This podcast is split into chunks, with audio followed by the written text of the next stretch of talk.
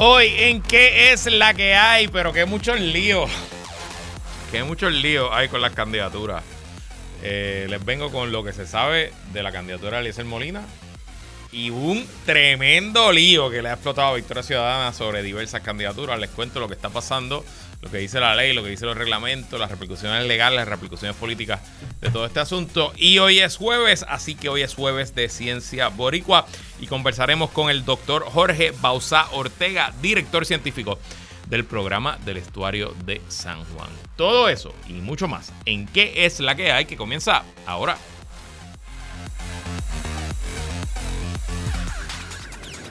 El análisis más potente y completo comienza ahora. Luis Herrero llega prendiendo fuego a los políticos y figuras que se atreven a dañar el país. Radio Isla 1320 presenta ¿Qué es la que hay? con Luis Herrero.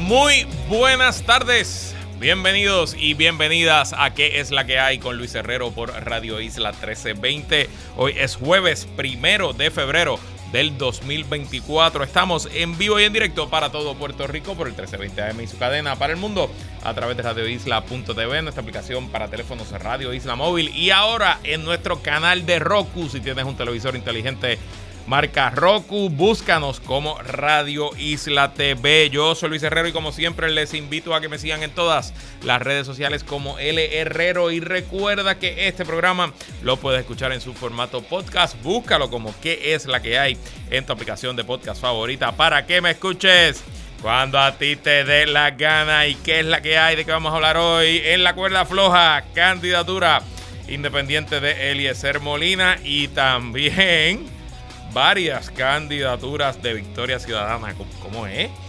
Les explico todo lo que está pasando y los posibles escenarios. En el jueves de Ciencia Boricua conversamos con el doctor Jorge Bausá Ortega, director científico del programa del estuario de San Juan. Y bueno, antes de ir a los temas, hay tanta noticia que yo tenía una entrevista para esta primera parte y la cancelé.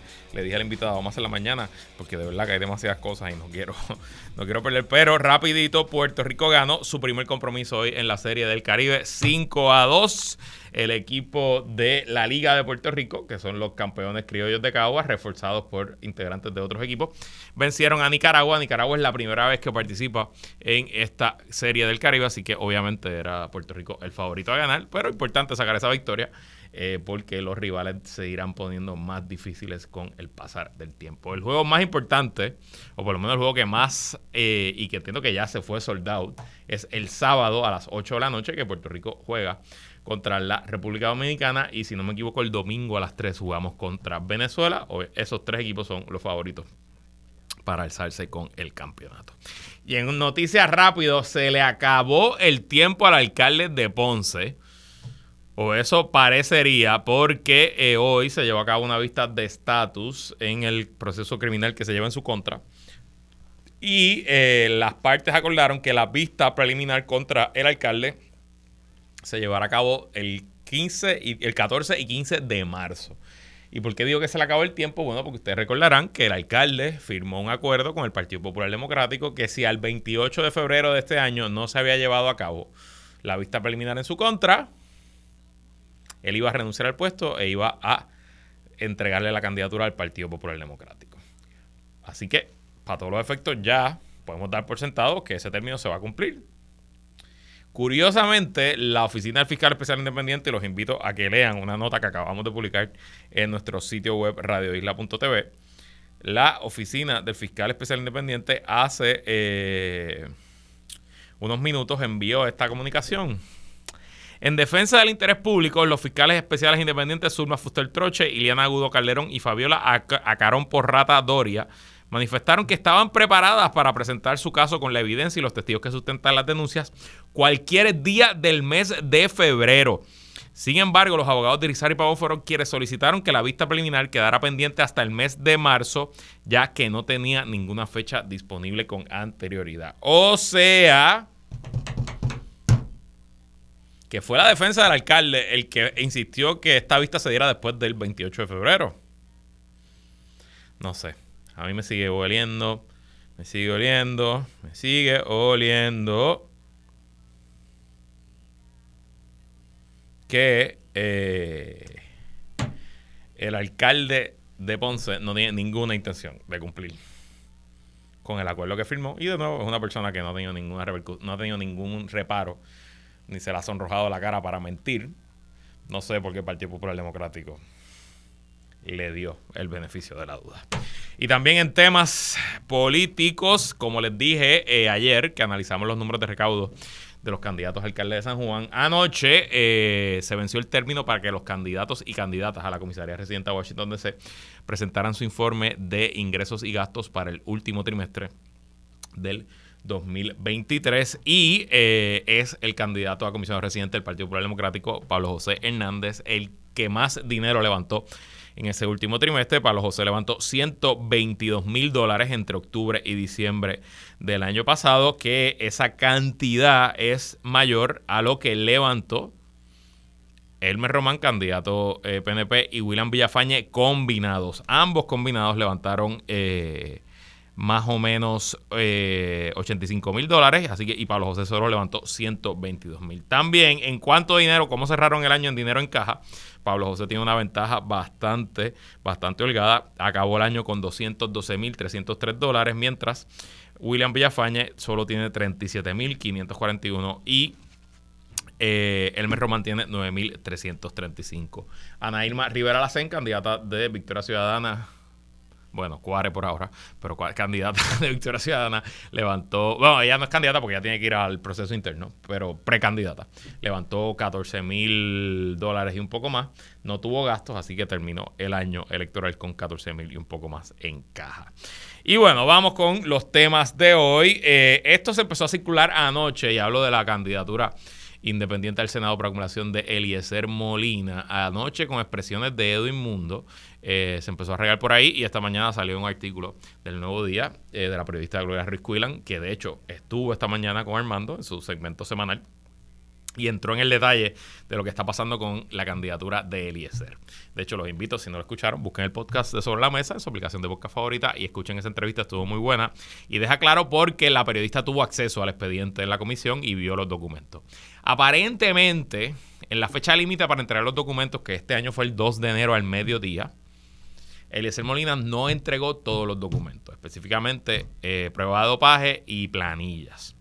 Eh, la prueba de dopaje tú no la entregas, es el laboratorio que la entrega, pero tenías que entregar por lo menos evidencia de que te habías hecho el dopaje y que quizás no había llegado a la comisión, pero que te lo hiciste antes de la fecha límite para radicar la candidatura. Igual con las planillas, a lo mejor, de hecho, las planillas de las personas públicas, quizás usted no sabe esto, y el Molina es una persona pública, una persona que fue candidata a la gobernación.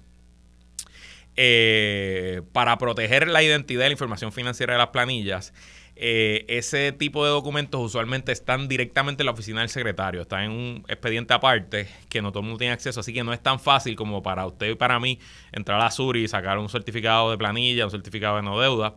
Las personas eh, notables, VIP o personas públicas, tienen que ir directo a un proceso interno a, eh, con la oficina del secretario de Hacienda y a lo mejor el de Molina, pues no es tan fácil para él buscar planillas como pudiera ser para un ciudadano normal. Y lo que él tenía que cumplir en ese momento era una certificación que dijera que ya solicité las planillas. Comisión Estatal de Elecciones, solicité las planillas antes de la fecha límite, no me las he entregado, pero aquí está el trámite hecho. Pues aparentemente ninguna de esas dos cosas ocurrió.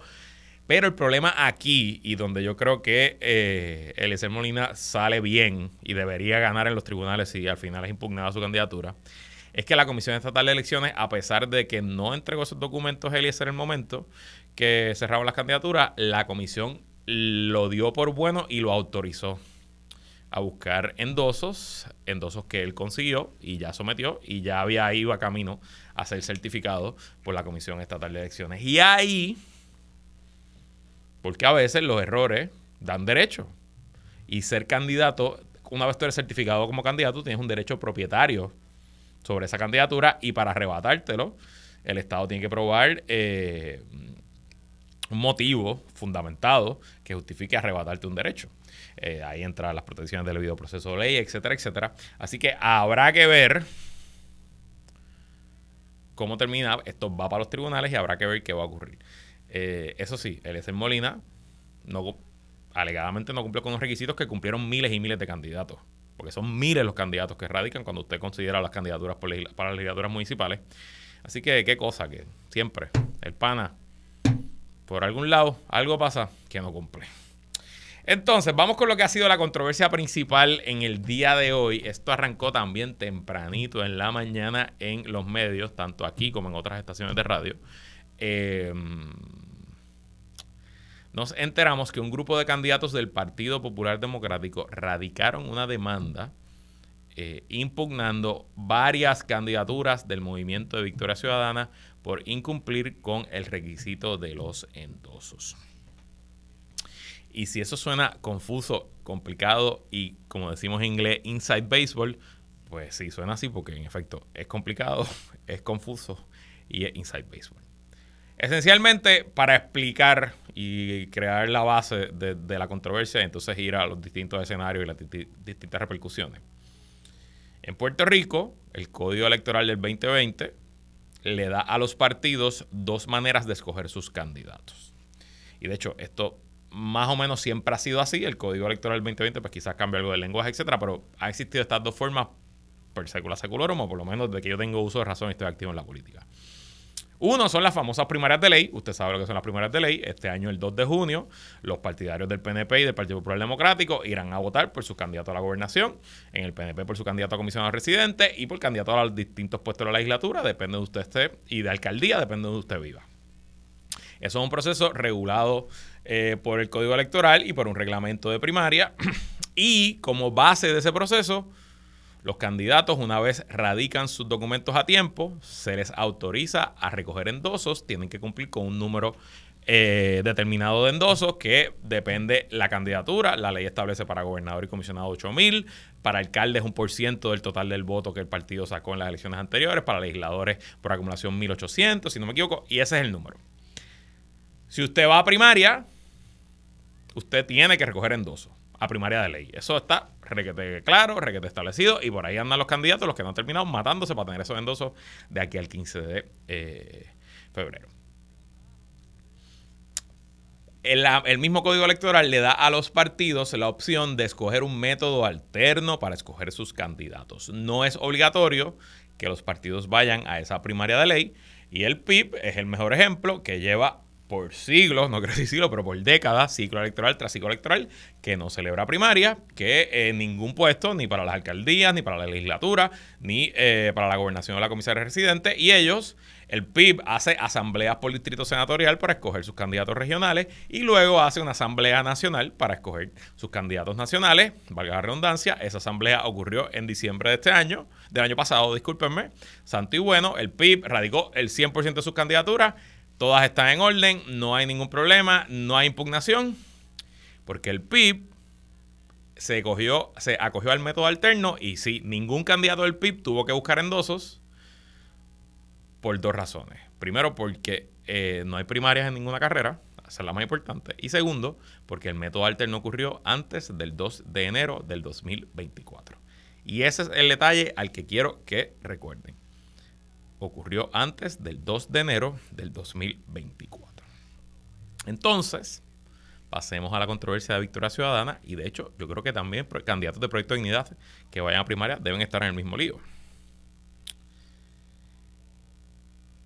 Unos candidatos del Partido Popular demandaron hoy diciendo que aun cuando Victoria Ciudadana escogió el proceso de método alterno, los candidatos y candidatas de ese partido que vayan a primarias a través del método alterno, aún en el método alterno tienen que escoger endosos. Esa es la interpretación que se hace en esta demanda y es la interpretación que está haciendo el comisionado, entiendo que la comisionada electoral del PNP y, el, y la comisionada electoral del PPD. Les voy a leer lo que dice la ley, el Código Electoral del 2020 sobre este tema y luego les voy a leer lo que dice el reglamento que regula este asunto. Importante porque las leyes, esto tiende a ocurrir, las leyes usualmente facultan a las agencias que eh, administran dichas leyes, en este caso la Comisión Estatal de Elecciones, a hacer un reglamento para aplicar esa ley y tienden a hacer, por hermenéutica, que las leyes son más generales y los reglamentos son más específicos. La ley está por encima del reglamento jerárquicamente, pero si el reglamento lo que hace es dar más detalle y no contradice la ley, pues usualmente los tribunales le, dan mucha deferencia a los reglamentos. Y aquí esa va a ser la controversia cuando esto llegue al tribunal, porque la ley, esto es lo que dice en su artículo 2.3, inciso 60. Método alterno. Esto es una definición. Procedimiento alternativo que sustituye una primaria o elección especial según lo apruebe el organismo central de un partido político para elección de candidatos a cargos públicos y que cumpla procesalmente con las garantías mínimas dispuestas en esta ley.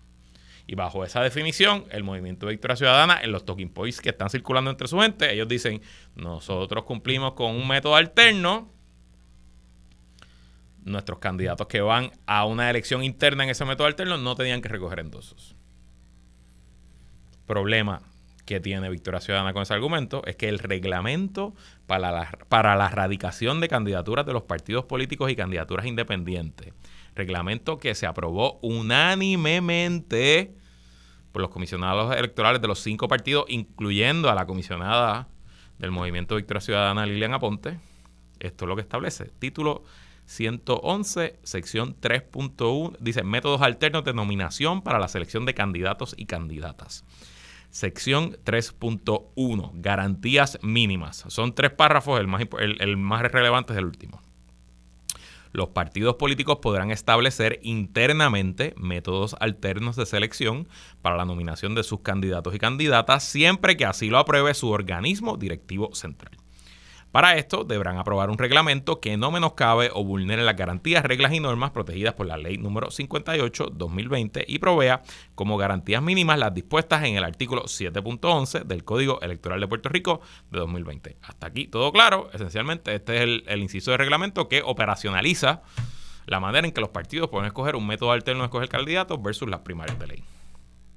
Por su parte, la comisión deberá aprobar un reglamento de primarias y métodos alternos de nominación uniforme para todos los partidos políticos, mostrando deferencia a los reglamentos aprobados para cada partido y ese reglamento se aprobó en noviembre. Y aquí es que está el meollo del asunto. Las personas seleccionadas mediante un método alterno de nominación no tendrán que cumplir con los requisitos de presentación de peticiones de endoso para primarias para, para calificar como candidato. Y usted dirá, pues Luis, ahí está, no tienen que presentar endoso. Punto y coma. Siempre y cuando sean escogidos y su expediente con los documentos requeridos sea radicado por su partido político como candidato único en la comisión en o antes de las 12 en punto del mediodía del 30 de diciembre de 2023. Aquí cae 30, pero se mueve al 2 porque el 30 cayó sábado, eh, el 31 es domingo, el 1 era feriado y es el 2. Pero voy a leer de nuevo. Mi interpretación de ese párrafo de reglamento de la Comisión Estatal de Elecciones que fue aprobada unánimemente por todos los comisionados el 15 de junio del 2023 es que es verdad, si vas a primaria interna en método alterno, no tienes que traer endosos siempre y cuando tu partido te certifique antes de la fecha. Del 2 de enero, en este caso, del 2024 al mediodía. O sea, que bajo esa interpretación, y ese es el argumento que hacen estos candidatos que impugnan las eh, diversas candidaturas, los candidatos y candidatas de Victoria Ciudadana que en método alterno van a una asamblea, ahora en marzo, si no me equivoco, esa asamblea, tenían que recoger los endosos. ¿Y dónde, qué candidaturas de Victoria Ciudadana se afectan por esto? No todas. Por ejemplo, Manuel Natal, candidato a alcalde de San Juan, no se afecta porque él no tiene primaria. A él nadie lo está retando en su método alterno en Victoria Ciudadana, así que él no tenía que presentar ningún endoso. A él, su partido ya lo certificó como candidato único. Así que Manuel Natal, la candidatura de Manuel Natal está tranquila ahí. Nadie puede decir que esa candidatura eh, es impugnable. Problema. La candidatura a Washington DC, que ya damos por sentado que la candidata será Ana Irma Rivera Lacen, pero técnicamente ella tiene, creo que dos retadores. Pues si nos dejamos llevar por reglamento, ella tenía que levantar sus 8.000 endosos, cumpliendo con la ley, como todo el mundo, 4.000 antes del 31 de enero y 4.000 más el 15 de febrero.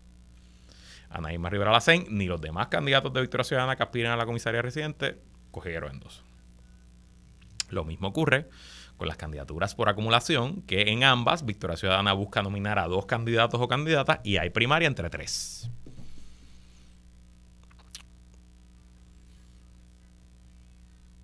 Habrá que ver cómo los tribunales atienden este asunto, pero me parece que en estricto y puro derecho no es un caso frívolo. No me parece una pedra y de hecho la mala noticia para Victoria Ciudadana aquí es que ellos votaron a favor del reglamento que establece ese requisito. Siempre puede haber otros resultados, siempre los tribunales pueden eh, decir el reglamento viola el espíritu de la ley, hay otras maneras de litigar esto para que ellos salgan bien, pero no me parece que esto es una pedra ahí que alguien se esté inventando simplemente por generar algo de controversia. Pero eso es en cuanto a derecho. Eso es en cuanto a eso del análisis legal. Vamos al análisis político. Esta movida no hace lucir bien al PPD ni al PNP. Y yo lo dije aquí cuando, eh, ay Dios mío, Adanora Enríquez intentó sacar a el alcalde de San Sebastián, Javier Jiménez, de la papeleta en, Proyecto de Dignidad. Cuando usted busca que su oponente no salga en la papeleta por un tecnicismo o por una violación eh, de ley que no va al carácter de la persona, porque el tipo es un criminal, etcétera. Pues uno lo que está mostrando debilidad, uno está mostrando miedo, uno está mostrando que no quiere enfrentarse a eso porque piensa que no tiene los votos o simplemente no quiere hacer, no quiere enfrentarse, punto. Y quiere que un tribunal lo saque. Eh, además que, y ya ahí como en mi rol como consultor político, yo siempre prefiero que mis clientes ganen, como Dios manda, que el pueblo decida. Adicional, esto es otra oportunidad más para el Movimiento de Victoria Ciudadana y para el PIB, porque ya he visto a Juan Dalmau haciéndose eco de puede repetir sus talking points del bipartidismo corrupto, del junto demoníaco, de que se ponen de acuerdo para hacernos daño, de que nos tienen miedo, etcétera, etcétera, etcétera. Pero eso es en cuanto a la proyección. El análisis realista es que si se apuntan estas, los candidatos populares y los candidatos del PNP, que aunque no radicaron demanda, están todos apoyando la demanda bueno, pues en teoría estarían asegurando sus escaños, porque si Victoria Ciudadana tiene candidatos por acumulación a Cámara y Senado, pues yo les garantizo que van a entrar los cuatro candidatos del PPD, quizás cinco del PNP, y entonces habrá que buscar cómo entran los independientes. Porque sin Victoria hay dos escaños que eh, pues, están disponibles, y el PIB también obviamente aseguraría sus escaños. Así que presumo que los candidatos, y yo me enteré de esto igual que ustedes cuando salió las noticias, yo no tenía ningún tipo de, indicación de que esto iba a ocurrir. Eh, así que un poco, pues yo presumo que están haciendo el cálculo, pues que haga la narrativa de victoria que quiera hacer, que yo garantizo mis sillas en la legislatura. Ok. Pero esto también representa unos problemas importantes. Primero para Victoria Ciudadana y segundo para la alianza con el PIB. Lo bueno es que sí, pueden seguir con su mensaje. Y eso está chévere, pero ellos iban a seguir su mensaje con su mensaje anyway. Su mensaje sigue siendo el bipartidismo corrupto, su mensaje sigue siendo que nos tienen miedo, su mensaje sigue siendo que ellos buscan cómo usar el, aparato del gobierno contra nosotros, hubieran hecho esto o no. O sea que no es que están buscando un mensaje nuevo, simplemente les dan más municiones para llevar el mismo mensaje. Pero por otro lado, y yo sé que hay mucha gente aquí que es miembro de Victoria que me escucha, que es miembro de Victoria Ciudadana de la Alianza, me parece también innegable que esta es otra vez, otra instancia más donde Victoria Ciudadana luce desorganizado, chapucero. Y me parece legítimo preguntar, ¿y un partido que ni siquiera sabe leer la ley y el reglamento que ellos mismos votan merece gobernar?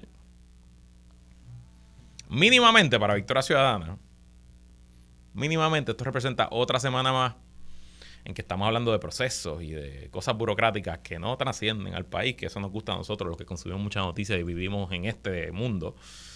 Pero eso al país no le importa mucho y no es otra semana que estamos hablando de propuestas, de eh, issues, de candidatos o candidatas. Adicional, y esto me lo han mencionado varios amigos y amigas que militan en Victoria Ciudadana hoy, hay un poco, no quiero decir rencor, quizás sospecha con el PIB, porque me dicen, no he encontrado grabación, que Roberto Aponte, comisionado del PIB, en algún sitio dijo en diciembre que probablemente Victoria Ciudadana tenía que buscar endosos. Y hay mucha pregunta de si el PIB, que radicó todas sus candidaturas, recuerden que el PIB, aunque está en alianza, radicó para todos lados excepto en San Juan, y dijo que de aquí a junio, pues algunos renunciarán en lo que donde se negocie con el PIB. Pues ciertas personas que están pensando que el PIB sabía que esto iba a pasar y se quedó callado. Porque es obvio que el Partido Popular y el PNP sabían que esto iba a pasar y se quedaron callados. Para esperar a que pasara. Pero si el PIB es aliado de Victoria, ¿por qué no dijo nada?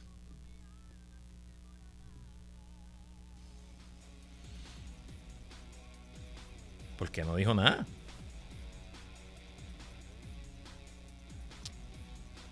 Muy interesante todo este escenario. Obviamente, los tribunales decidirán y no me extrañaría que esto termine en el Tribunal Supremo. El Tribunal Supremo no necesariamente tiene una composición muy amigable para el movimiento Victoria Ciudadana. Habrá que ver. Eso sí, hay una solución práctica para que por lo menos en la papeleta estatal la alianza sobreviva si se descalifica la candidatura comisionada residente de eh, Victoria Ciudadana. Y que simplemente el PIB pudiera hacer que su candidato de agua a Washington renunciara y que ese puesto sea reemplazado por Ana Irma Rivera Lacén o si ganara otra persona en la contienda interna de Victoria Ciudadana, entonces que aspire como candidata a comisionado bajo la bandera del PIB. Pero no sé. Muy interesante este escenario y estos son el tipo de cosas que pasan en las carreras electorales que uno no espera, no estaban en el guion y sí, pueden cambiar toda, toda la trayectoria de una elección. Vamos a la pausa, regresamos con más, que la que hay. Sigue conectado con Radio Isla 1320. Estás escuchando ¿Qué es la que hay? Con Luis Herrero. Somos el sentir de Puerto Rico. Ciencia Boricua con Mónica Feliu en ¿Qué es la que hay? Como todos los jueves, conversamos con lo mejor de la ciencia puertorriqueña, pero hoy no estamos con la buena amiga doctora Mónica Feliu Mujer. Eh, Mónica está haciéndose un procedimiento dental y no puede estar con nosotros, pero siendo la científica responsable que es, eh, me dejó todo el segmento producido y tenemos un invitado de lujo. Así que, sin más preámbulos, le damos la bienvenida al doctor Jorge Bausá Ortega, director científico del programa del estuario de San Juan. Bienvenido, doctor Bausá, y ¿qué es la que hay? Muchas gracias, Luis, por la invitación y un saludo a todos los amigos que sintonizan Radio Vilda y que es la que hay. Eh, pues mira, este, Luis, ha sido, es un placer estar con ustedes aquí en esta sección, eh, gracias a la invitación de Ciencias PR y, de Mónica, y aquí estoy a su disposición para contestar, dialogar, charlar sobre la ciencia y lo que estamos haciendo por el ambiente, en el caso mío, por lo, que es la calidad del agua del sistema estuario de la Bahía de San Juan. El proyecto del estuario de San Juan es de las cosas más interesantes eh, y más nítidas que se hace en temas de ciencia, conservación, eh, proyectos comunitarios en el país. Una de las cosas chéveres que tiene el proyecto es que lleva mucho tiempo, eh, que es algo ¿verdad? extraño en Puerto Rico. Hay continuidad eh, y hay mucho aprendizaje, muchas cosas pasando. Así que qué bueno tenerlo aquí, doctor. Pero antes de que nos, nos hablemos del estuario y de sus retos y lo que están haciendo como organización, hablen un poquito de ustedes, lo que hacemos siempre con el invitado en este segmento dónde se crió, qué y dónde estudió y qué se dedica ahora mismo, qué, qué conlleva ser director científico del programa del estuario. Pues mira, Luis, este, yo, o sea, yo soy eh, de preparación académica, soy oceanógrafo y actualmente me desempeño como director científico del programa del Escuela de la Bahía de San Juan. Entre otras cosas, soy columnista, escribo mis columnas, doy mis clases en la universidad y, ayudo, ¿verdad? Y apoyo a todo lo que se más cerca en realidad de la ciencia. Pero todo comienza con la niña, una niña saludable, es muy importante. Y mi conexión y mi amor por el ambiente comienza con mis padres que de temprana edad me llevaban a, a la playa, me llevaban al campo, teníamos finca, mi papá siempre fue amante de la pesca y me llevaba a pescar. Y ahí esa temprana edad es, que comienza, ¿verdad? Ese deseo por conocer, por estudiar, por aprender, pero todo comienza con la fascinación, ¿verdad? Con lo que es el, el amor por, por esto que estás observando. Vas creciendo, vas pasando tu intermedia, superior, entras a la universidad y aquí es bien importante y es clave lo que es un buen maestro, lo que es un buen profesor. Los maestros y los profesores transforman vidas y encarrilan los estudiantes. Y tuve la oportunidad, aunque empecé a estudiar biología, pero me fui por la, la, área de la ciencia marina, porque tuve la oportunidad de tener una profesora que me abrió las puertas de su laboratorio. Fíjate, para trabajar algo bien curioso, eran caracoles que estas estructuras de los caracoles eh, y había que colectarlos, etcétera, y yo dije, wow, esto, por aquí es que yo me puedo ir encaminando en, esta área. Y de ahí doy, entro ¿verdad? lo que es el Departamento de Ciencias Marinas, la Universidad de Puerto, Puerto Rico, recinto de Ciencias de, eh, recinto de Mayagüez, perdóname. Ese Departamento de Ciencias Marinas, que es una escuela graduada, ha, ha, sido, o sea, ha sido una cuna de, profesionales, de personas que están dejando un legado y de investigación, pero fuerte, fuerte. Así que por aquí va un URA por la Universidad de Puerto Rico. Eh, son muchos los que hemos tenido este segmento que tienen una historia muy similar a la suya y es gracias a la Universidad de Puerto Rico que pueden encaminar esa, esa carrera. Este, y explíquenos un poco, ¿verdad? Eh, ya habíamos dicho, usted es director científico del, del, programa del estuario de la Bahía de San Juan y quizás nuestra audiencia ha escuchado ese nombre, estuario.org, las distintas campañas que han hecho a través de los años. Pero para los que no sepan, ¿qué es el estuario de San Juan y cuál es la misión? ¿Qué es lo que hace su organización para protegerlo y conservarlo? Pues mira, el estuario físicamente es un, es un sistema de lagunas, eh, canales y bahías que están conectados y comienzan con la bahía de San Juan. Y si nos vamos moviendo hacia el este, tenemos la bahía de San Juan, la laguna del Condado, el, el Caño Martín Peña, que eso es un tema interesantísimo la Laguna San José, Canal Suárez, esta Torrecilla, que es la laguna cuando vamos en esa ruta hacia Piñones. Eso es lo que se conoce como el estuario, le llaman estuario porque son lugares donde el agua salada, en este caso el agua salada del Océano Atlántico, se mezcla con el agua dulce que baja de la cuenca, ¿verdad? de las cuencas urbanas. Entonces la salinidad es bien dinámica en estos ecosistemas. Eso es lo que lo hace estuario. El programa nace en 1992. Este programa en sus inicios eh, entra lo que es una iniciativa de la Agencia de Protección Ambiental, que se conoce como el Programa Nacional de Estuarios, que son estos sistemas estuarinos que tienen una importancia económica, ecológica, eh, cultural, pero que a la misma vez están amenazados por el desarrollo. Entonces, eh, el estuario de la Bahía de San Juan cualifica para este programa, de hecho es el único de los 28 a nivel de los Estados Unidos que está fuera de los Estados Unidos continentales y es el único tropical. De ahí el próximo paso es desarrollar eh, un plan de manejo y conservación donde hay unas acciones concretas de cómo mejorar la calidad del agua, cómo mejorar los sedimentos, el hábitat, reducir los desperdicios eh, acuáticos y sobre todo cómo tú vas a envolver las personas en el proceso, cómo tú los vas a empoderar porque esto no se hace solo, es un proceso de colaboración entre comunidad, agencia y academia. Y actualmente llevamos ya, este año celebramos, el año que viene celebramos 30 años moviéndonos en esa agenda ambiental, pero ha ido eh, diversificándose con los grandes retos que, ha tenido Puerto Rico, vino María y ahí tuvimos que movernos a formar parte de esa respuesta de alivio y hacer nuestras comunidades más resilientes y empezamos a trabajar proyectos en esa línea. en, aquel entonces nos hablaba mucho de cambio climático y ahora se habla de cambio climático, pues ya nos vamos moviendo, pero mira, vamos a, a, trabajar proyectos de infraestructura verde azul, que no es otra cosa que tú vamos a buscar la manera de imitar esos servicios que nos da, nos da la naturaleza para poder adaptar nuestros cambios y nos hemos diversificado de esa manera.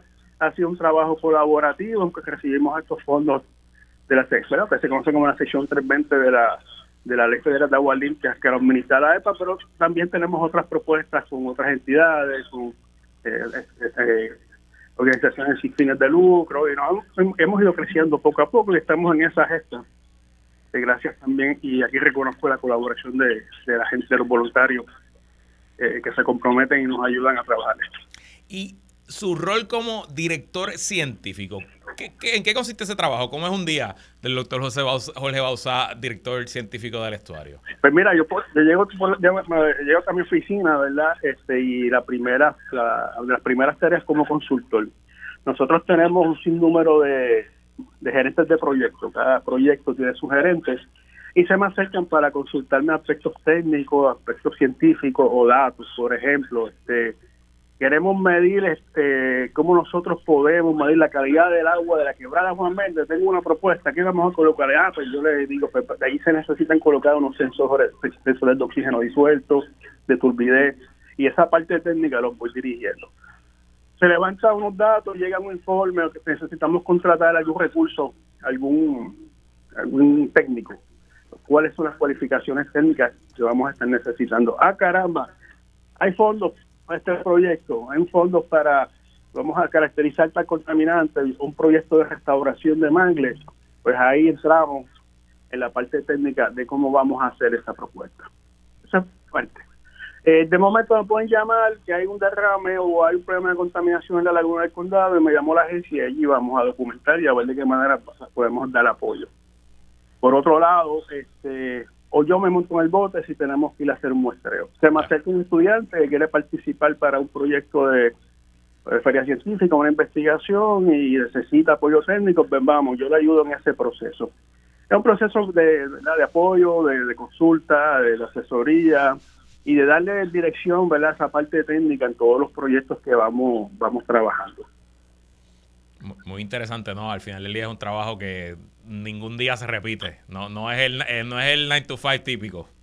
No, definitivo, yo creo que eso es la, grandeza de este trabajo, o sea, que es bien satisfactorio y, y bien estimulante en ese sentido. A veces vienen unos grandes retos, eh, en ecuaciones estamos hablando del ambiente, el ambiente también es como un paciente, como una persona que puede estar deteriorada de salud y tiene una responsabilidad, de, igual manera están manejando unos fondos que son precisamente para, lograr unos objetivos y todo eso hay que cogerlo bien en serio, pero precisamente ahí es que está lo interesante, ¿no? Cómo nosotros podemos eh, llevar a cabo estos proyectos, eh, mejorar y sumar más que restar, como uno dice, ¿no?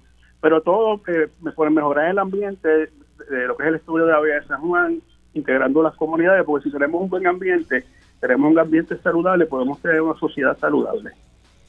Eh, excelente mensaje. Y también uno de los retos, estoy seguro, del vestuario, es que cuando uno piensa en científicos eh, ambiental y piensa en oceanógrafo, pues uno piensa que se trabaja en áreas remotas, sin mucho, sin mucha población, pero no, esto es un sistema e, e, ecológico que está en mismo medio de la ciudad, así que presumo que hay que bregar con residentes. Mira, Luis, te voy, a dar, te voy a dar un ejemplo. Mira qué interesante. Hace un tiempo atrás hubo un proyecto, una investigación multidisciplinaria de Río Piedra. Okay. el, el proyecto Ultra liderado por la Universidad de Puerto Rico y el Instituto de Astronomía Tropical, trajeron muchos investigadores locales, vamos a estudiar el río Piedra, en términos ecológicos, en términos culturales, en términos de comunidad. Y, para hacerte cuento corto, cuando empezaron a hacer los estudios ecológicos, descubrieron especies nuevas que no habían sido descritas para la ciencia en el río Piedra. Entre ellas un camaroncito, una esponja. Wow. Eso que las esponjas son marinas. Y era que todos los eh, científicos estaban mirando para Yunque, ¿sabes? Y estaban mirando para ecosistemas remotos y nadie estaba mirando los ecosistemas urbanos. Claro. Y cuando se entró a trabajar estos ecosistemas urbanos, fue una, se desveló, o sea, se rompió ese paradigma. O sea, hay una riqueza ecológica ahí eh, tremenda y quitaron estos pies básicamente. Sí, estamos compartiendo esos espacios, cuestión de dedicarle atención. Muy, muy interesante. Eh, doctor, tengo la pausa encima. Quiero hablarle un poco de los retos que están ocurriendo ahora y quiero que nos hable un poco también, que nos actualice cómo va el tema del dragado del caño Martín Peña. Así que no se vaya nadie, que continuamos en el jueves de Ciencia Boricua, hoy conversando con el doctor Jorge Bausa Ortega, director científico del programa del estuario de San Juan. Regresamos luego de esta pausa.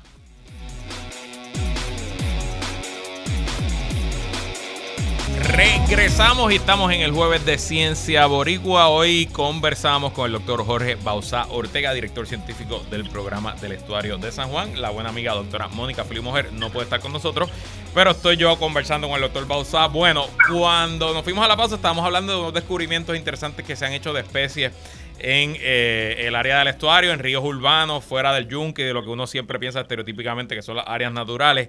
Pero también está, eh, entre parte de los estudios que está haciendo el estuario, eh, hay una preocupación con contaminantes. Específicamente han detectado que los cuerpos de agua del estuario tienen ciertos contaminantes que pudieran suponer un riesgo al ecosistema y a la salud. Denos unos ejemplos, qué sustancias están encontrando y por qué nos debemos preocupar. Pues mira, Luis, nosotros llevamos unos programas de monitoreo de calidad de agua en el estuario eh, por varios años, donde se monitorean los parámetros que llamamos convencionales, que es oxígeno disuelto, turbidez, pH, como una manera ¿verdad? de monitorear lo que es como cuando nos hacemos un CBC, ¿verdad? Vemos los resultados y vemos cómo está el estado de salud del paciente.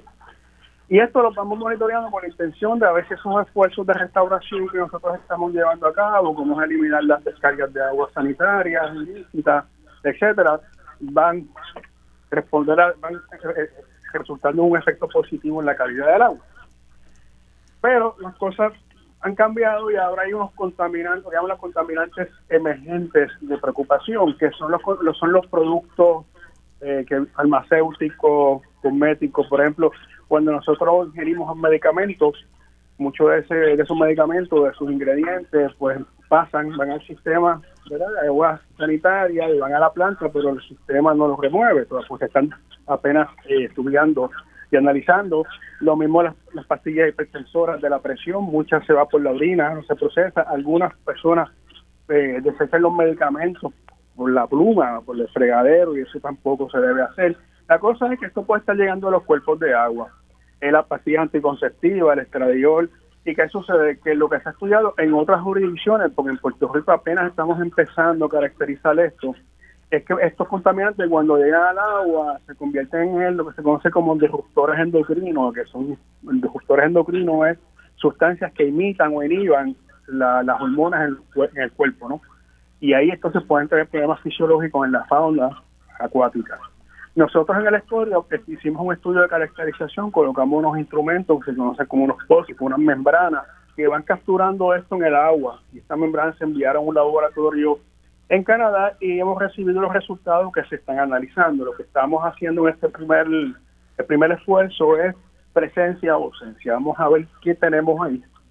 Este, y de ahí empezar a, a caracterizar, a medir y eventualmente la idea es crear un poquito de política pública regular y buscar la manera. Pero estamos en unas etapas iniciales, estamos apenas analizando los resultados, que una vez los tengamos listos, pues eh, serán públicos es bien importante. O sea, la ciencia se tiene que convertir en información y que la gente la reciba y se entere y tome sus decisiones. Pues estamos trabajando eso. En otros países, otras jurisdicciones están publicados, están detestados y nosotros estamos ahora poniéndonos al día en este proceso. Este, eh, porque se conoce muy poco, no hay protocolos, básicamente. No, se sabe qué concentraciones pueden ser, pero esto puede ser una lista bien extensa, Luis. O sea, claro. yo te, te mencioné los los, derivados de los medicamentos, pero así los productos cosméticos, también algunos solventes de limpieza que se utilizan en las casas, eh, pueden estar llegando a los cuerpos de agua y, no sabemos si se sienta cómo está afectando la, vida acuática ahí. No, y también creo que es un eh, excelente ejemplo de el trabajo que hace la organización con el tema del estuario, porque al final todos los líquidos, todo lo que se produce, ya sea de manera residencial o de manera comercial o industrial, donde va a terminar es en el, en el estuario. Claro, Luis, acuérdate que tenemos un estuario, o sea, que o sea, una cuenca. La cuenca es esa área en tierra que se coge toda esa agua de lluvia y te va a llegar al estuario. Eso es lo que se define la cuenca hidrográfica, es básicamente nuestra unidad de manejo. A lo que voy es que el 70% de esa cuenca está urbanizada y al estar urbanizada pues se traduce no en muchas veces en contaminación, por ejemplo, el la, persona promedio genera 6 libras de basura diaria, consume 80 libras, de, eh, perdón, 80 eh, galones, perdóname, de agua, se utiliza para bañarse, para inodores, todo esto, ¿verdad? Si no se maneja, maneja de manera adecuada, pues se va a convertir en, contaminante y como bien tú dices, va a llegar a algún punto del estuario o a algún punto de, nuestras playas. Y eh, hablando un poquito del caño, el caño Martín Peña, después de una lucha de décadas, recibió los fondos necesarios eh, para comenzar el dragado. Cuando yo salgo aquí de Radio Isla y voy a buscar a mi hija a casa de su abuela, paso por encima del puente aquí en Atorrey, encima del caño, y ya se ve progreso. O sea, visualmente desde, la guagua puedo ver que hay, que hay, movimiento. ¿Qué es lo último? ¿Cuál es el estatus de, ese pues trabajo? mira, Luis, yo te diría que, como tú dices, estamos en un, buen momento para el caño. El, lo, más, lo más reciente es que se hizo una limpieza en los bordes, de, se removió maleza acuática, se removieron este desperdicio y es bien interesante porque simplemente, o sea, ya con ese, con ese cariñito se ha establecido parte de la circulación y estuve visitándolo el otro día este con, personal del proyecto Enlaces, que son los que es una corporación pública que lidera el dragado. Y ya rápido tú empiezas a ver cómo organismos, ¿sabes? Llegando a las partes del caño que antes no llegaban. Pero esa no es la solución, hay que abrirlo, hay que dragarlo, en un dragado de restauración para devolverle esa circulación. Actualmente se están trabajando los detalles técnicos, particularmente ver a dónde se van a depositar esos sedimentos una vez se draguen.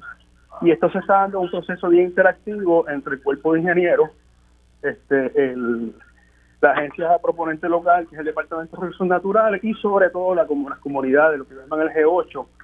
Eh, yo he estado participando de, esas, participando de esas reuniones donde el cuerpo ingeniero pues, habla con la comunidad, habla con la, con la agencia para ir desarrollando ver la cosa que va, qué va a pasar. Pero ahí yo diría que está la, el herrero, el manejo de esos sedimentos y la disposición eh, correcta.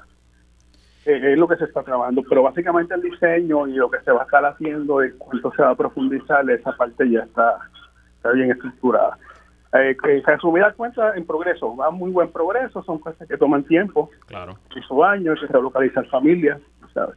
Tomó Están- tantas, si tomó tantas décadas taparlo, pues obviamente va a tomar un añito destaparlo, pero qué bueno que por lo menos No, no, te digo, va a ser buenísimo y es tremendo porque, o sea, este, el cañón Martín Peña es una arteria bien importante en el sistema del estuario, lo que te conecta la bahía de San Juan eh, con la laguna San José y entonces si eso no se hace estamos fragmentando ¿no?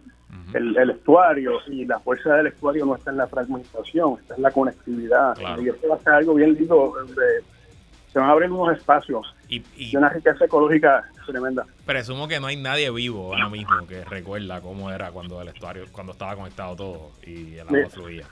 No, me dicen que las historias son tremendas y que el agua era clarita, o sea, los fondos claros, aguas claras. Este, eso eran sistemas de comunicación, todo lo que se, se cultivaba en el Valle Aluvial de Río Grande de Loíza, se vendía en la isleta de San Juan y la manera de sacarlo eran por esos canales, eran waterways. Eh, o sea, que, que se jugaba un papel no solamente en la, la- la parte cultural histórico, sino eco- económico, o sea, en áreas de intercambio eh, tú, por ejemplo, tú pasas por el, para darte un ejemplo, Canal Suárez, que es lo que yo doy como ejemplo.